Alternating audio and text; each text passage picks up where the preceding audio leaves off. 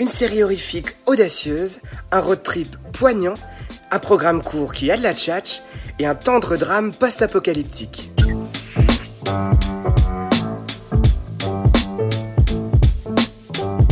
Aujourd'hui, je vous recommande Lovecraft Country, une série horrifico-fantastique disponible sur OCS. Créée par Jordan Peele, le réalisateur de Us et de Get Out, et Misha Green, la série se déroule dans l'Amérique ségrégationniste des années 1950. Un jeune homme, Atticus Black, fan de littérature fantastique, part sur les routes des États-Unis accompagné par son oncle George et son amie d'enfance Laetitia pour retrouver son père disparu. En chemin, ils vont devoir affronter des monstres tout droit sortis de l'univers de Lovecraft, mais aussi des monstres bien réels, racistes et décidés à les arrêter.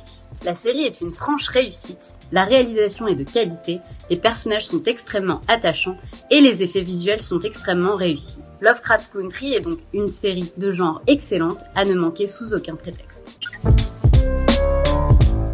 Alors moi cette semaine je vous conseille vivement le film Never Really Sometimes Always de la réalisatrice Elisa Hitman. C'est un film bouleversant sur l'histoire d'une jeune adolescente qui cache une grossesse non désirée et qui ne trouvant pas d'aide dans sa propre ville va devoir prendre le bus pour aller jusqu'à New York pour avorter avec l'aide de sa cousine. C'est un film qui est fort, qui est poignant, qui est juste, très réaliste. On le ressent parce que la réalisatrice a fait beaucoup de recherches sur le sujet, elle a rencontré beaucoup de professionnels, et même si le cinéma s'est souvent emparé de la problématique de l'avortement, je pense qu'elle n'a jamais été traitée aussi bien que dans ce film. La jeune actrice Sydney Flanagan qui interprète le rôle principal, c'est son premier rôle au cinéma, on a du mal à le croire tellement elle est juste, tellement on y croit tout de suite. Donc voilà, je vous le conseille fortement, c'est un film à ne pas manquer.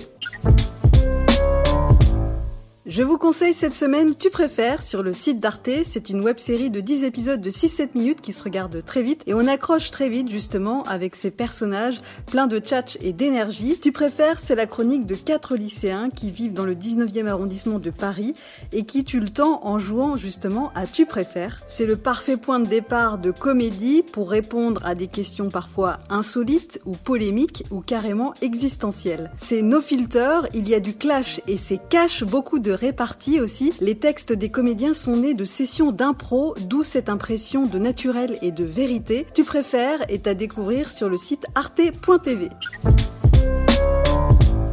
Pour terminer, je vais vous parler du long métrage de et avec Casey Affleck, Light of My Life, actuellement en salle.